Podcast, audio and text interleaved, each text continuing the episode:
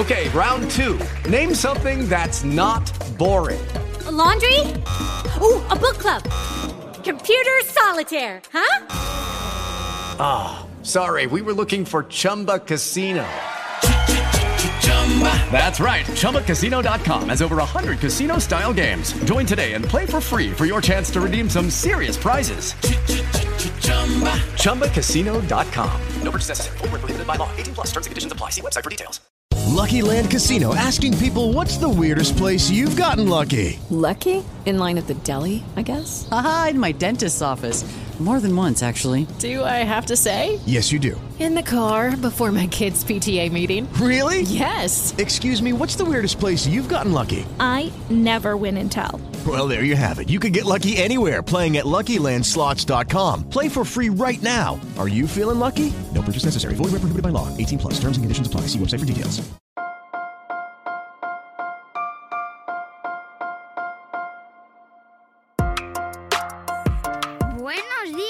Días, Madre Esfera.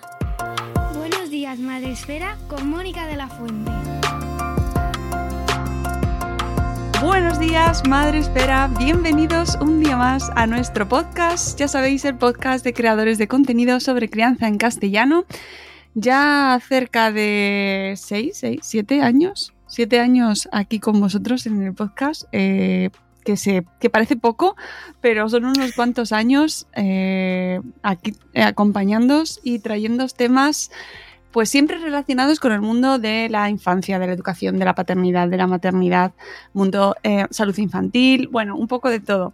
Y además de todos los temas que se nos ocurren aquí en la comunidad o que surgen por días de o por peticiones de, de pues colaboradores con los que trabajamos, de repente surgen cosas que a mí me encantan y son las peticiones del oyente estos emails o estos mensajes o, eh, bueno, señales de humo que de repente me llegan, me hacéis llegar, que me sorprenden y que surge, da lugar a que aparezca un nuevo episodio. En este caso va a ser una de esas ocasiones en el que vamos a atender una, un mensaje, un mensaje que además llegaba en forma de mensaje directo a través de Twitter, dando más señales para, para que veáis que podéis escribirme por donde sea, que ahí os responderé.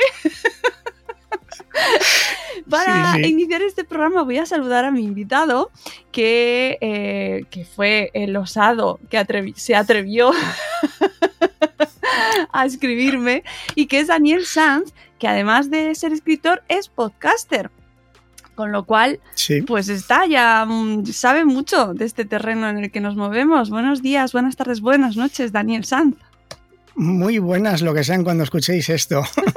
pues muchas gracias, Mónica, en primer lugar, por, por, aceptar la petición, porque la verdad es que digo, ¿puedo, puedo hacer yo un podcast de este tema, digo, pero es que, ¿para qué? Si hay un podcast como Madresfera especializado en estos temas, creo que es el lugar idóneo para hablar de este tema. Pues sí, soy podcaster desde hace 15 años ya, madre, madre. mía. Esos son muchos años, Daniel. 15 años. Actualmente estoy en Factor Intrínseco, que es de nutrición con Juan Revenga. Tengo un podcast que es mi novela, que se llama Despierta. Cada semana escribo un capítulo. Mi podcast personal y ya de momento. Ah, y acabo de empezar un proyecto, dos proyectos. Uno de filosofía, que se llama. ¿Cómo se llama? Sobrepensar. y estoy con, un, con unos clanes de Clash Royale, de chavales de competitivo, que también vamos a empezar a hacer algo para unir a padres y a hijos con esa afición de los videojuegos. Sí, algo he podido escuchar ya de, de, esa cuestión muy interesante también y para que veáis que hay gente que... Es, es, que cuando te pones a grabar podcast, pues... No paras. No puedes quedarte con uno. Es un vicio, es un vicio. Menos mal que se hace desde casa. Pues sí, eso es una facilidad, pero hoy no vienes a hablar sobre podcast. Nada en absoluto. Cuéntanos, Daniel Sanz, que parece como de peli de Kung Fu, Daniel Sanz. todo, el mundo, todo el mundo me hacía esa broma. Cuando era pequeño en EGB, todo el mundo decía Daniel San, que era el de. Es que soy viejuna, eh, entonces. Bueno, es nuestra, es nuestra generación. Por eso. Pues yo, ven, la verdad es que no tengo muy claro de qué vengo a hablar, porque son muchos temas que se van uniendo y es sobre todo cabreo. Es un cabreo que yo, que yo pillé porque tengo un, tengo un hijo, 16 años, y le diagnosticaron en, ya en secundaria que tenía déficit de atención. A raíz de ahí también me lo diagnosticaron a mí, porque somos dos gotas de agua. Luego le diagnosticaron Asperger y luego también me lo diagnosticaron a mí. Y al final, pues hemos terminado con Asperger, con altas capacidades, pero la cuestión es el fracaso escolar. Porque le diagnosticaron todo esto en el instituto, pero decían, pero es que no le podemos ayudar. Es que no le podemos ayudar porque hay gente que está peor. Y entonces tú te quedas así. Bueno, aparte, también es transexual porque se llamaba Rebeca, el nombre que le pusimos, pero se identifica como chico que también parece ser que el Asperger femenino y masculino es totalmente distinto, algo que yo no tenía ni idea, bueno, tampoco tengo muy claro que es el Asperger, la verdad, porque tampoco nadie te lo explica, y los propios profesores eh, no lo aceptan, pero ¿cómo, ¿cómo vas a ser un chico con la chica tan guapa que tú eres? Y entonces es un poco, son muchas cosas, son muchas cosas, mucha rabia que tienes dentro. Y ahora a mí, la semana pasada, me dieron a mí el informe definitivo tras hacerme muchas pruebas y diagnosticarme altas capacidades con 44 años que tengo. Y dices, bueno, ¿ya para qué? Pero bueno, te dan el papel y dices, pues, pues gracias. Y entonces es un poco yo, fracaso escolar absoluto, tuve que repetir tercero, tuve que repetir octavo, y en el instituto a mi hijo le han hecho perder dos cursos, sabiendo que tiene Asperger, que tiene déficit de atención y no pudiendo ayudar porque dicen que hay gente peor. Entonces, bueno, pues yo hablo de lo que tú quieras, pero bueno, digo, puedo, hacer, puedo hablar de todo esto en mi podcast porque uno tiene ganas, tiene ganas de, de, soltarlo todo, de decir, pero ¿qué es esto en 2023 y que la educación esté así? Pero bueno, dije, vamos a, vamos a hablar con Mónica, que seguro que ella sabe conducir esto mejor y le saca más jugo para quien pueda ayudar, siempre para quien pueda ayudar.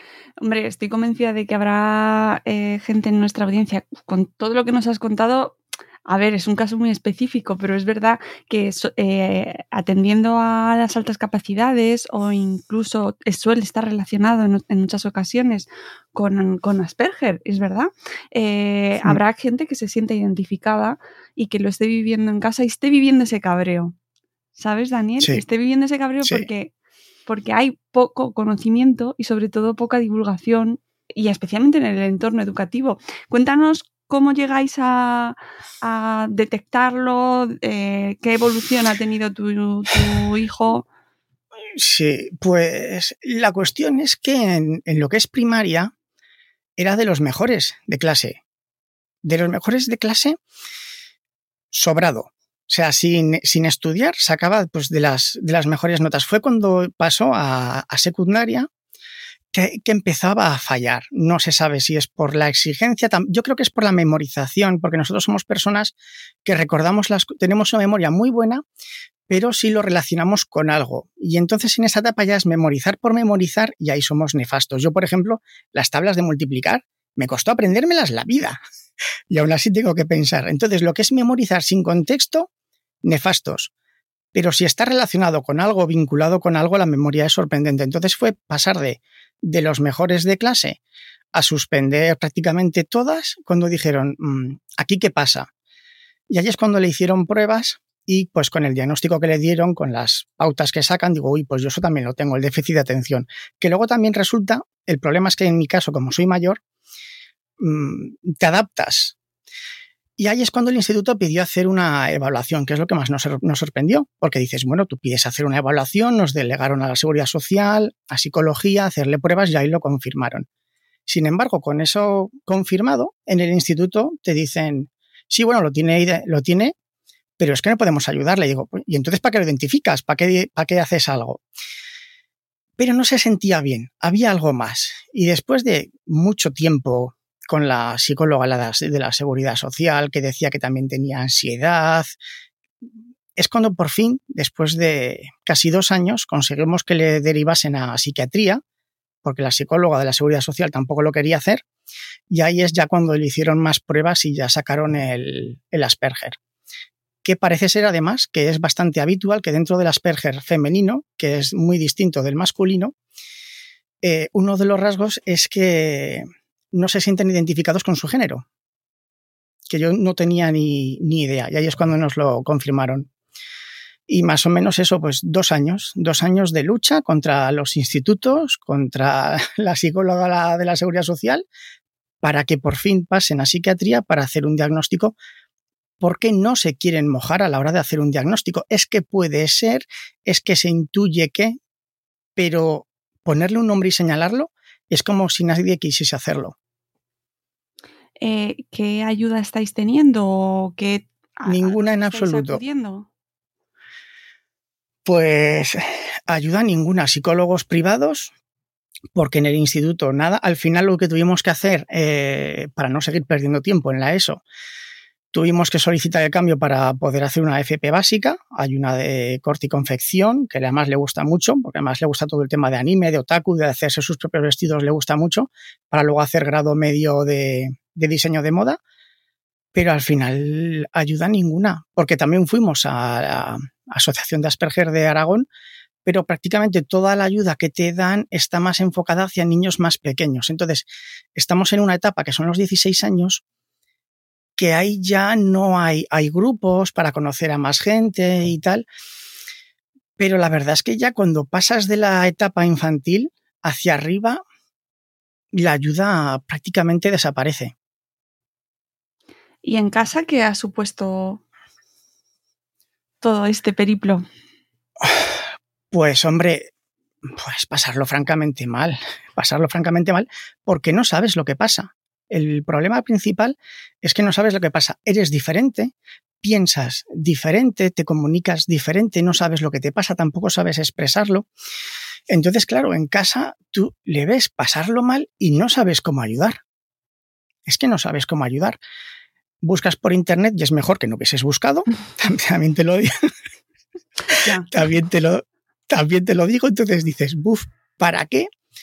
Eh, buscas psicólogos privados, que también es complicado encontrar, porque es lo que te digo, con estas edades y estos temas eh, hemos pasado por, por varios y, y lo que finalmente ayudó mucho fue ponerle un nombre. En cuanto se dio un diagnóstico, ahí es cuando la cosa ya empezó a mejorar, porque es como dices, bueno, lo que me pasa tiene un nombre, pero es que al principio el problema es que no sabe lo que le pasa que se siente distinto y nadie le dice por qué.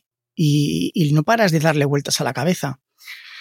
Entonces, en casa, pues han sido unos años francamente malos. Mm, ganas de prenderle fuego a, al instituto con los profesores dentro, aunque esté mal decirlo, por la incomprensión, por, por el pasotismo. Pero te dicen que yo, a ver, yo también a los profesores quiero dejar una cosa clara, y es que hacen lo que pueden con lo que tienen pero es que en primer lugar no tienen formación, ni tiempo, ni gente, ni, ni recursos. Por ejemplo, eh, ahora hemos cambiado, le cambiamos a la FP básica, le quitamos de la ESO para no perder más tiempo, porque decían que no te podían ayudar, entonces decimos, mm, ¿y qué hacemos aquí? Y gracias a que existe la FP básica, también hay que decirlo. Pero cuando ya por fin llevamos el diagnóstico, que esto nos parece muy fuerte, el, propio tutor nos dijo, oye, perdona, ¿nos podéis mandar algún manual para ver cómo tratar con alumnos con Asperger? Es que no tenemos nada.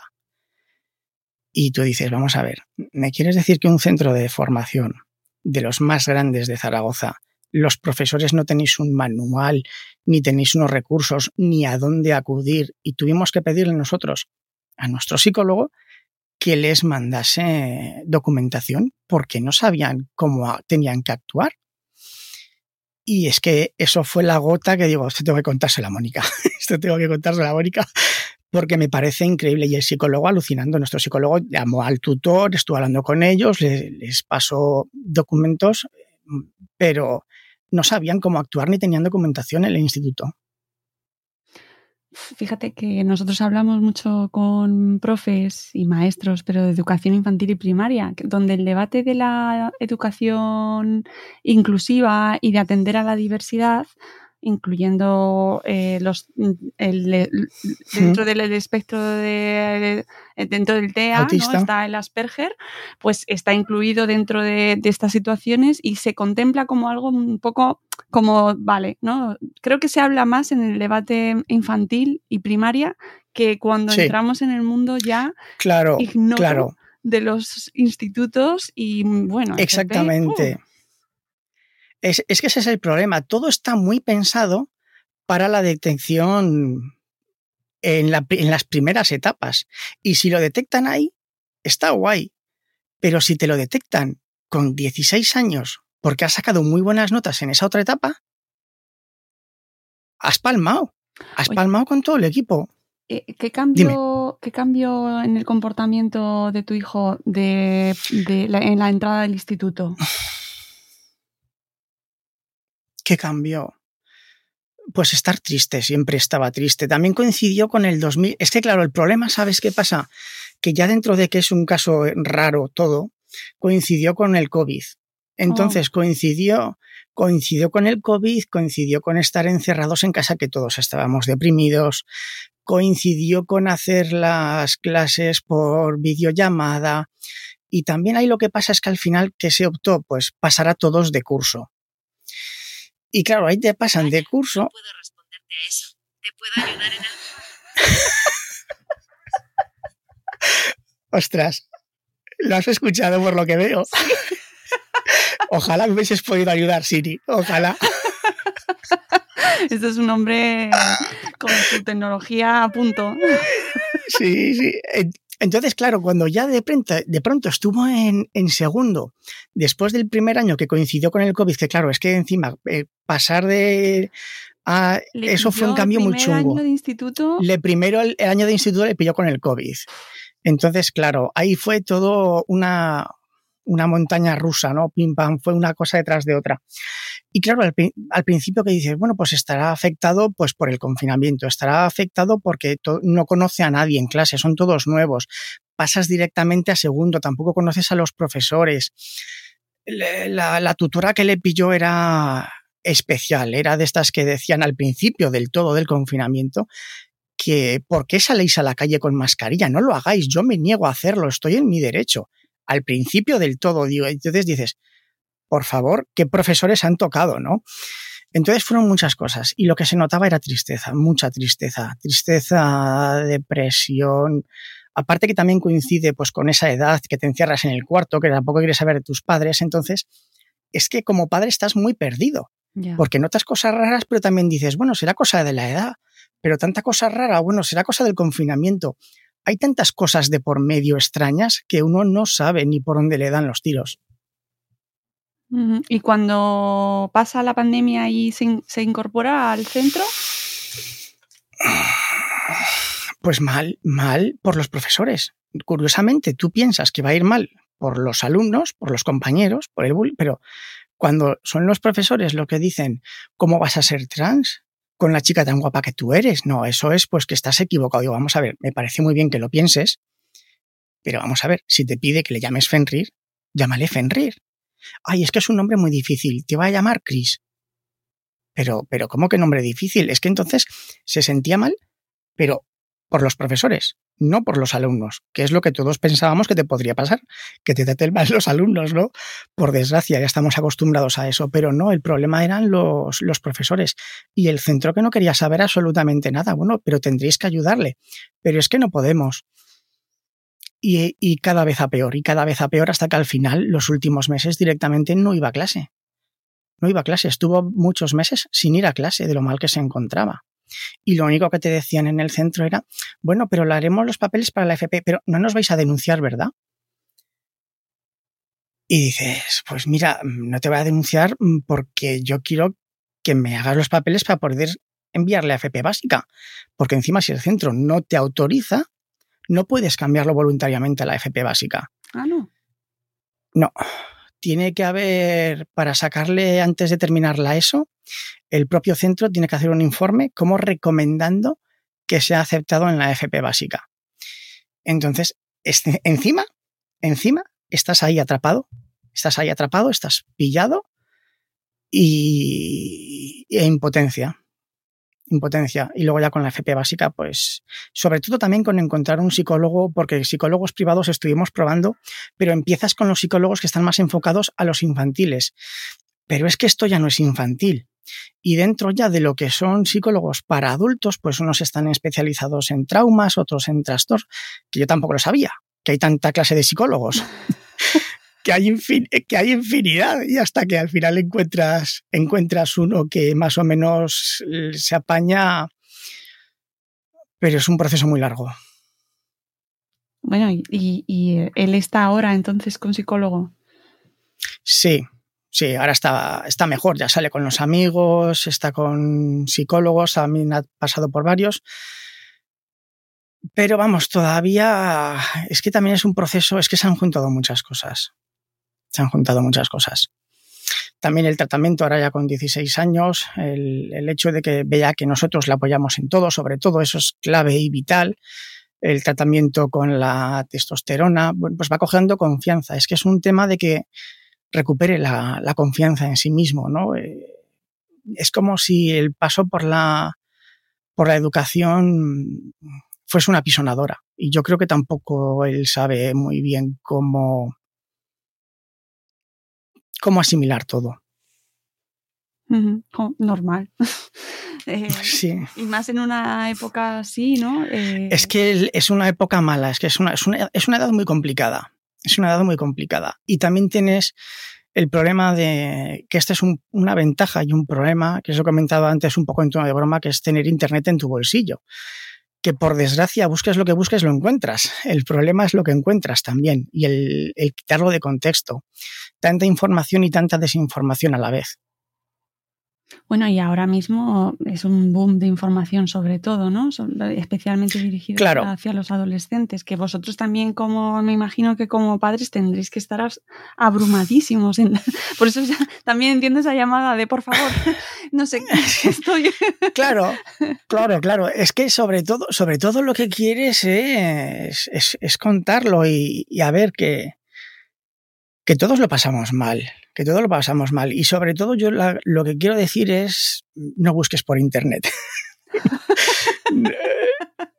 no busques por Internet, salvo en sitios específicos contrastados como este, porque como te metas en el mundo de los, de los foros, te puedes, te puedes volver loco. Sobre todo haz caso pues, de lo que te recomiende. Yo al final solamente opté por leer lo que me recomendaban los, los propios psicólogos. Dice, léete este libro, yo me lo leo, léete este libro, yo me lo leo. Pero claro, es que es algo impulsivo. Ostras, te detectan Asperger femenino. No sabía ni que esto existía. Vamos a buscar. ¿A quién haces caso? Yeah, ¿No? claro. ¿A, quién hace, ¿A quién haces caso? Es, es, complicado. Y también, sobre todo, puede ser las, las dobles excepcionalidades, ¿no? Porque una cosa es déficit de atención, otra cosa es Asperger y otra cosa son altas capacidades. O sea, ya estamos hablando de una triple excepcionalidad y una cosa se confunde con la otra y se contrarresta con la otra y las altas capacidades esconden las otras capacidades. En... y te sí. vuelves loco. Eh, yo tengo, eh, no sé si escucharías esa, esa, entrevista, hablamos con Esther Secanilla, que es psicóloga especializada en altas capacidades, que tiene un libro que se llama Diamantes sí. Escondidos. Pues, sí. eh, ¿lo, has, ¿lo has leído? Este lo he empezado a leer. Me recomendaron primero otro y ahora estaba, porque además esa entrevista la escuché la semana pasada. Pues es que este libro eh, tiene mucho de lo que cuentas, porque son eh, 11 historias de jóvenes y adultos con altas capacidades, pero que eh, tienen un universo también de, como bien decías antes, pues diferentes casuísticas, eh, porque realmente claro. las altas capacidades están relacionadas con un montón de otras cuestiones más. Eh, la, la, hipersensibilidad, sobre todo. Mm, Pues hay hipersensibilidad, hay, hay, hay Asperger también, eh, mm, hay un montón de, de, circunstancias y cuestiones que muchas veces se camuflan entre ellas, ¿no? Pero claro, eso es un cóctel. Brutal. y a mí me, me, ayudó mucho a entenderlo este libro por la manera, además, Esther es es fantástica y lo cuenta con cariño hacia sus pacientes y hacia las historias que conoce, que realmente intenta sacar siempre lo más positivo de cada historia porque estas personas sufren mucho. Sí, sí.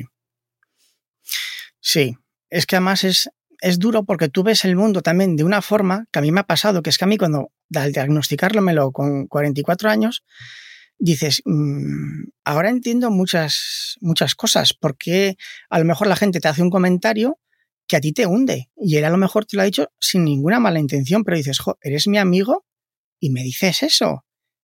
With the Lucky Land slots, you can get lucky just about anywhere. This is your captain speaking. Uh, we've got clear runway and the weather's fine, but we're just going to circle up here a while and uh, get lucky. No, no, nothing like that. It's just these cash prizes add up quick. So I suggest you sit back, keep your tray table upright, and start getting lucky. Play for free at LuckyLandSlots.com. Are you feeling lucky? No purchase necessary. Void where prohibited by law. 18 plus terms and conditions apply. See website for details. Y te hundes y a lo mejor se rompen muchas amistades y no sabes por qué. Que eso también, claro, encima altas capacidades más Asperger, a la gente le caes de culo cuando te conocen. es que es así, a la gente, eh, yo toda la vida digo, yo no entiendo por qué caigo tan mal a la gente. Porque yo tengo dos opciones. Ahora, de pequeño, caía mal a todos, pero a todos. Él sabe lo todo, el prepotente, y de adulto también. Lo que pasa es que de adulto aprendes a leer las caras de las personas y entonces dices, uy, se la tomaba mal, voy a hacer un chiste. Tetas culo, caca, pedopis. Todo el mundo se ríe con eso. Tenemos ocho años durante toda la vida. Y entonces vas leyendo y le vas pillando el truco a la gente. Pero las típicas frases de si eres tan listo que haces trabajando aquí, perdóname por ser tan tonto, eh, tú te crees muy listo, pero es que eres imbécil. Y digo, pero ¿por qué todo el mundo me trata así? Pero no lo entiendo. Y al final, con 44 años, que te digan, pues es por esto, dices, no lo entiendo. Entonces, siendo adolescente es aún peor. Claro. Oye, ¿qué ha supuesto para ti este diagnóstico? Pues al principio estuve deprimido. Yo estuve, porque a mí el, el psicólogo eh, me lo vio enseguida con la segunda reunión ya, ya me lo dijo, lo que pasa es que luego pues hay que hacer bastantes pruebas y tal, pero ya al principio dije, me estás tomando el pelo, me estás tomando el pelo, o sea, yo toda la vida me he considerado un bicho raro, porque yo, a ver, yo fui al psicólogo porque el, el psiquiatra que detectó el Asperger a mi hijo eh, también dijo que yo también encajaba. Entonces yo fui al psicólogo, me busqué un psicólogo privado para que me diagnosticase Asperger. Y me dijo, tú de Asperger no, tú tendrás déficit de atención, pero tú lo que tienes son altas capacidades. Y al principio fue como me estás tomando el pelo. Y estuve deprimido bastante. Me dejé Twitter, dejé de las redes sociales, no tenía ganas de publicar nada, porque no, no sabes cómo comunicarte. Dices, bueno, pues eh, si durante toda mi vida eh, vaya donde vaya la leoparda y todo el mundo piensa que soy tonto, pues igual es que soy tonto. Porque haces comentarios y haces comentarios intentando ayudar, pero la gente eh, lo toma como un ataque. Digo, pero a mí, por ejemplo, cuando alguien me critica, a mí me agrada que me critiquen. ¿Por qué? Puedo corregir. Bueno, si la crítica me sirve para cambiar algo. Si te critican por criticar, dices, mm, vale. Pero cuando yo estoy haciendo algo mal y alguien me corrige, yo lo agradezco. Entonces yo cuando veía que alguien hacía algo mal, le corregía, se lo decía. También es cierto que seguramente me fallarán las formas. Eso no lo voy a discutir. Pero es que yo soy una persona, mmm, como me dijo el psicólogo, brutalmente sincera. Y en eso el psicólogo también tuvo razón, porque dice, es que la, la sinceridad cruda es crueldad. Entonces tienes que cambiar la forma en que te expresas. ¿Y eso cómo se hace? Porque encima ya somos, ya tenemos una edad. Cambiar es difícil. Además, yo tengo la misma que la tuya, ¿eh? O sea que, efectivamente. Pero es verdad que sabemos muy poquito de las altas capacidades, muy poco. Nada. Claro, porque cuando hablan de altas capacidades pensamos en el típico calculín, el típico científico que es buenísimo en matemáticas y que, y que inventa cosas. Pero las altas capacidades son, son más cosas.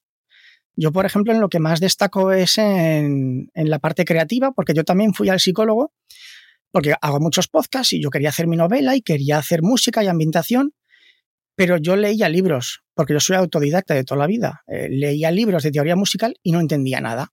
Y busqué una profesora particular de teoría musical y le decía, mira, tú lo que me dices me parecen gilipolleces. Además también, porque no entiendo nada. Yo no me creo que tenga que aprenderme todo eso para hacer una canción. Y empecé a componer. Y yo le llevaba las partituras y la música y me decía, es que esto está bien.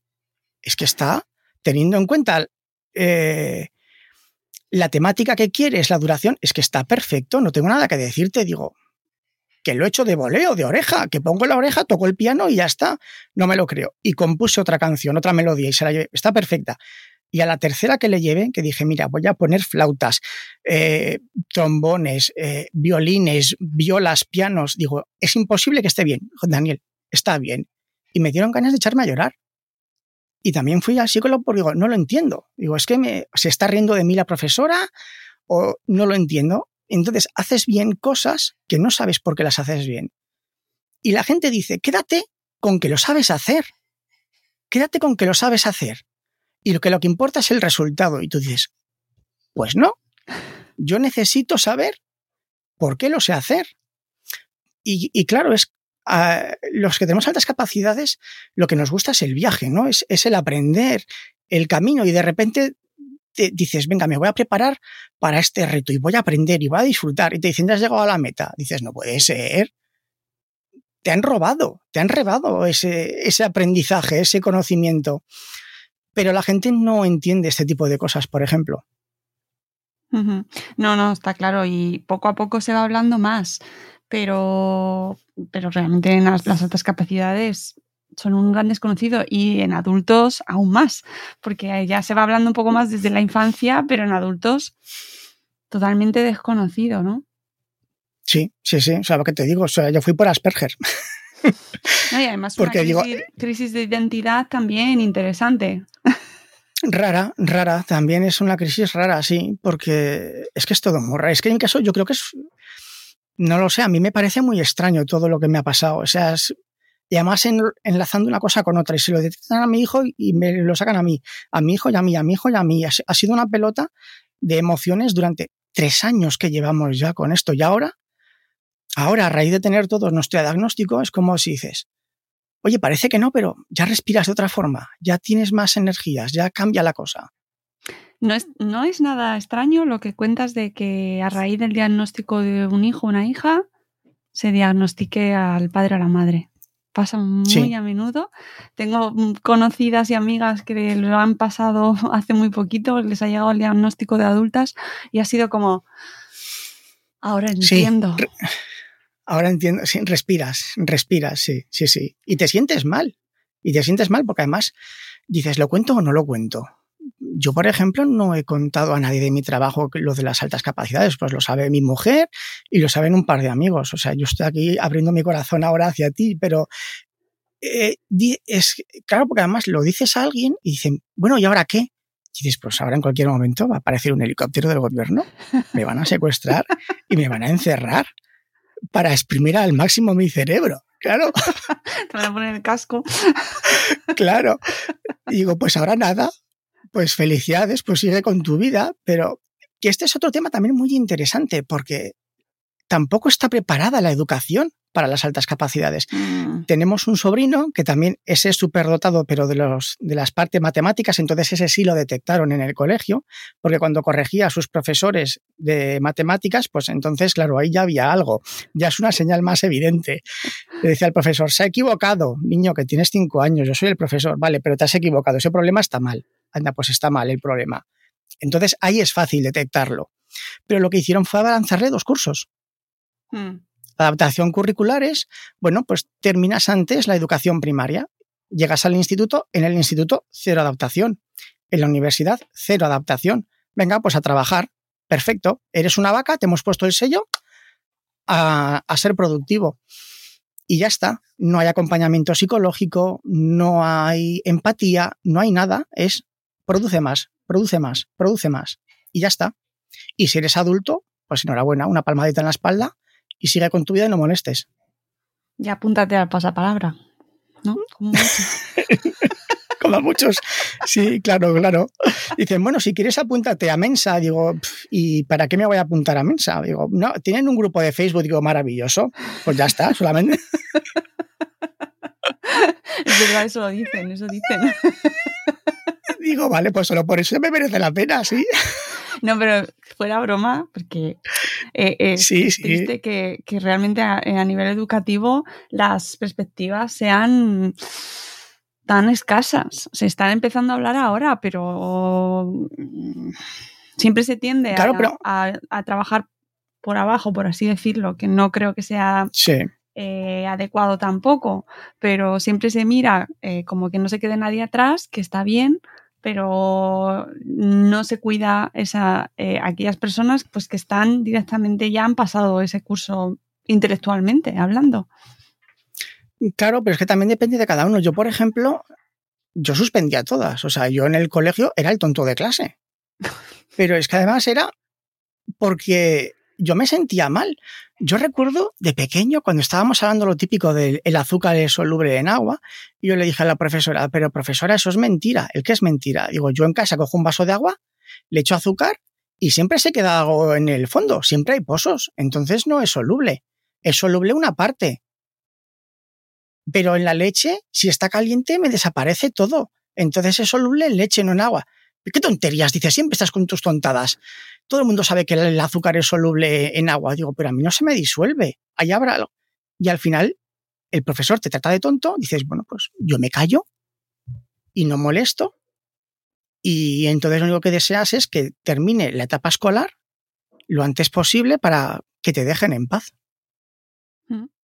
Jo, ¿Cuánta gente se estará sintiendo identificada? Insisto que más allá de la circunstancia concreta, en, en- en sentirse fuera de, de, lo De que todo es- lugar, de, sí. de lo que se espera, ¿no? De, que sea de lo normal, ¿no? La- de lo normativo y la pena y lo que me parece más relevante al final es qué perspectiva tenemos. Es decir, ahora mismo vosotros, ¿qué proyecto tenéis? ¿Tenéis algún tipo de plan, organización? Mm, Pues, pues mira, sinceramente, en nuestro caso, lo que además coincidió también, eh, buscarte la vida por, por ti mismo. Eh, buscar montar un negocio. Yo, por ejemplo, eh, lo que me gusta es, el- además, a raíz también del confinamiento, casualmente mi mujer Teresa, dije, oye, en el confinamiento vamos a hacer un podcast entre todos para animarnos. Empezamos un podcast de cine que se llama Charlemos de Cine, que yo grabo con mi... Empezó, empecé grabándolo con mi hija y terminé grabándolo con mi hijo. Ahí dijimos el cambio, pues ya no es Rebeca, es Fenrir. Ahí en, el, en el podcast, que además es cuando por fin también se atrevió a decirlo en casa, al principio dices, ¿qué me estás contando? ¿no? Porque tampoco, que ese es otro tema. Eh, tú no veías ninguna señal. Yo veía una niña que le gustaban las princesas, que le gustaban los vestidos y luego fue cambiando, quería empezar a buscarse de chico, pero cuando te dan esa noticia, dices, pero ¿qué dices? ¿No? También te extrañas, porque no lo has visto venir, simplemente. Luego, pues, lógicamente lo, lo aceptas y le apoyas en todo lo que puedes, pero de primeras mm, te, te choca, Claro. te choca, ¿no? Pero bueno, estábamos en casa eh, y este- empezamos a grabar podcast. Mi mujer empezó a aprender edición de audio, que además resulta que tiene un don, porque ahora está estudiando con un ingeniero de sonido en Madrid que se llama Luis del Toro. Tenemos un equipo mm, brutal en casa y estamos haciendo nuestros propios proyectos para intentar ganarnos la vida por internet. Pues si le gusta el manga, hacer sus propios disfraces, el cosplay, pues le apoyamos. Si quiere cantar, que también le gusta cantar en japonés, pues le apoyamos. Y buscarnos la vida. Yo al final, también es cierto, como yo he sido el tonto de clase, pues uno está acostumbrado a salir adelante independientemente de los títulos que tenga. Y tú sabes que pues, merece más la pena saber moverte y ser echado para adelante y confiar en ti mismo, que al final el trabajo, a mí nunca me ha faltado trabajo, la- las cosas como son, pero salir adelante pues como independientemente del resto del mundo. Buscarte la vida por ti, que es lo que yo he tenido que aprender en la vida, a buscarte la vida por ti mismo. Y para tu hijo, ¿qué, qué, qué- qué- Pues eso. ¿Qué reivindicas desde aquí aprovechando? Mira, yo lo que quiero es que se fijen más en los alumnos, que la educación es el pilar fundamental de toda sociedad. La gente se queja de que no hay dinero para sanidad pública, y es cierto. No hay dinero para nada, pero es que para la educación hay menos aún. Y es que los que luego van a ser médicos, primero tienen que ser niños y tienen que estudiar. Y los que luego van a ser ingenieros, primero tienen, son niños y tienen que estudiar. Y si no identificas los problemas o las virtudes que tiene un niño, estás desaprovechando a un niño, tanto por abajo como por arriba. Porque el niño que tú piensas que es tonto, a lo mejor no lo es, y a lo mejor si le ayudas, tiene un don especial en particular y puede ayudar mucho. Y el que ya es listo de por sí, no lo abandones porque como es muy listo ya saldrá adelante por sí solo, también necesita ayuda, también necesita apoyo y asesoramiento. Todos lo necesitan. Y es que está totalmente desperdiciada. La educación es, tienes tantos años, toma un sello, eres una vaca, te pongo mi sello y por favor produce, a producir. Y me da igual, me da igual que destaques por arriba, por abajo, que seas normal. Lo que queremos es que no molestes. Llega a la vida en la que puede, a la edad en que puedes empezar a trabajar y trabaja. Y cállate. Y es que esto no puede ser así. Los profesores necesitan más formación. Los profesores necesitan más profesores.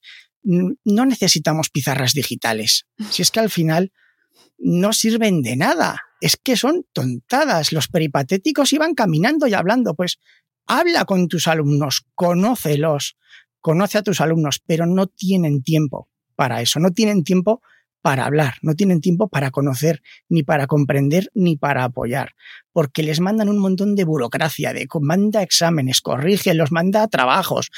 Cada legislatura, el politicucho que entra de turno quiere cambiar el sistema educativo porque está en su propaganda electoral y le importa nada los resultados obtenidos. Lo que quieren es que no haya fracaso escolar. Aprobad a todos. Todos aprobados. Venga, y a trabajar. España, cero fracaso escolar. Y esto así no funciona. No funciona porque encima estás haciendo daño a los niños.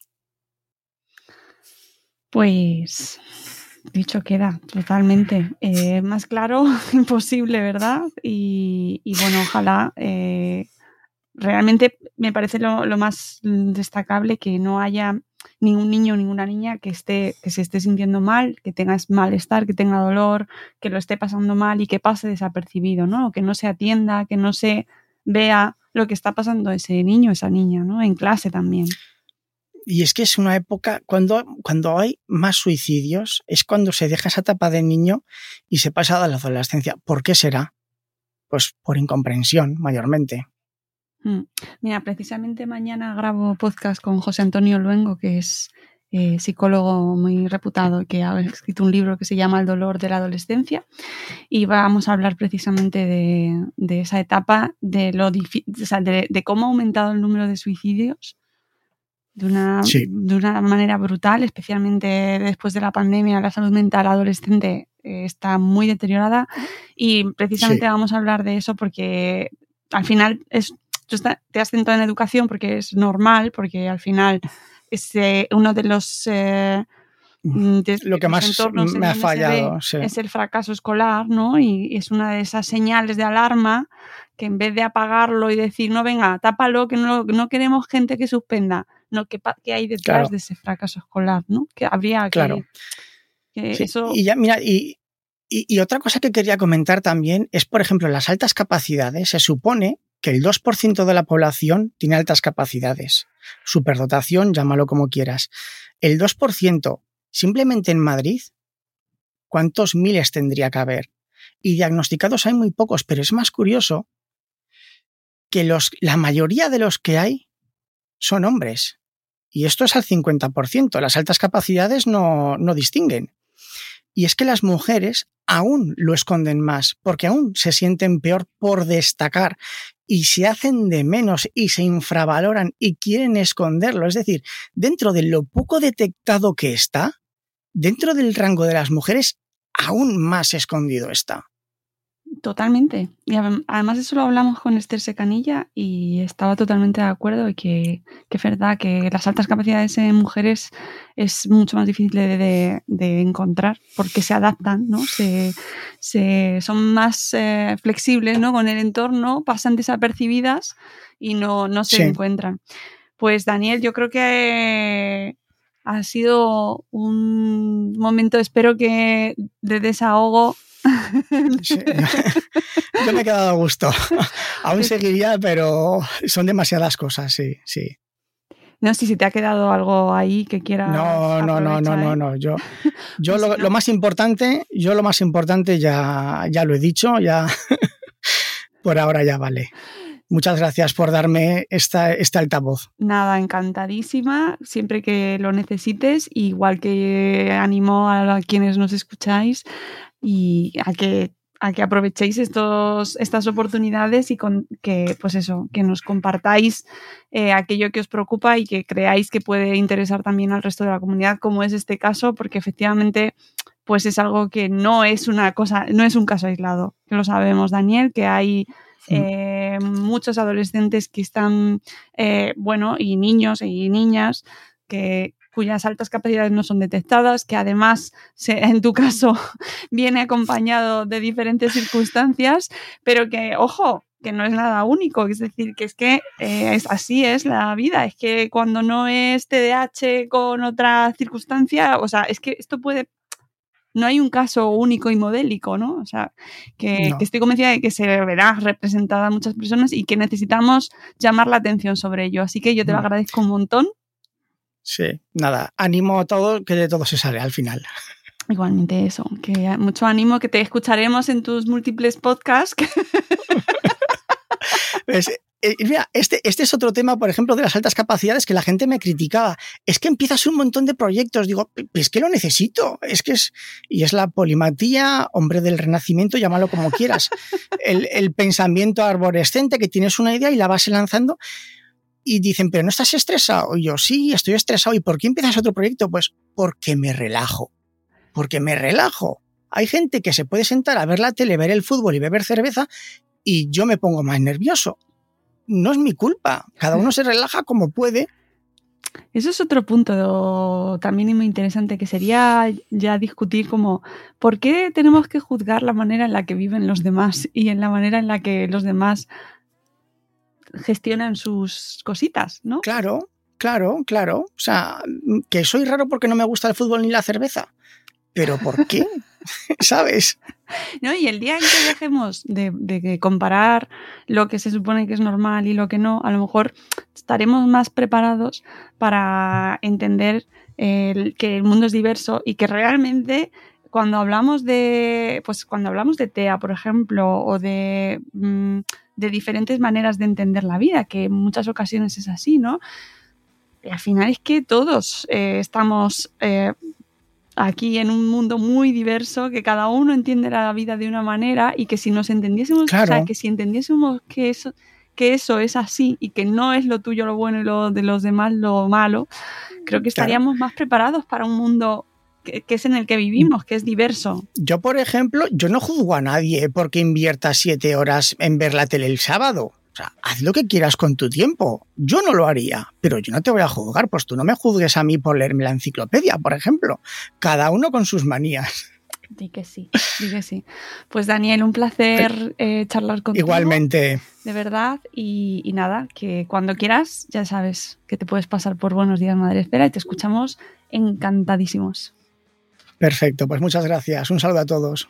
Amigos, nos vamos. Espero que os haya resultado interesante este nuevo episodio y os esperamos. Os dejaré, por supuesto, esperad, antes de irme, os dejaré todos los, los podcasts de este, de este, este personaje que habéis tenido aquí, este señor que tiene tantos podcasts, más que yo, se lo voy a dejar en las notas del, podcast para que podáis seguirle todo lo que hace y, así podáis disfrutar con todo su trabajo. Gracias a todos por habernos escuchado. Por supuesto, estáis invitados a escribirnos siempre que queráis, info o por los múltiples canales en los que difundimos y aquí estaremos para acompañaros siempre. Volvemos en un próximo episodio. Adiós.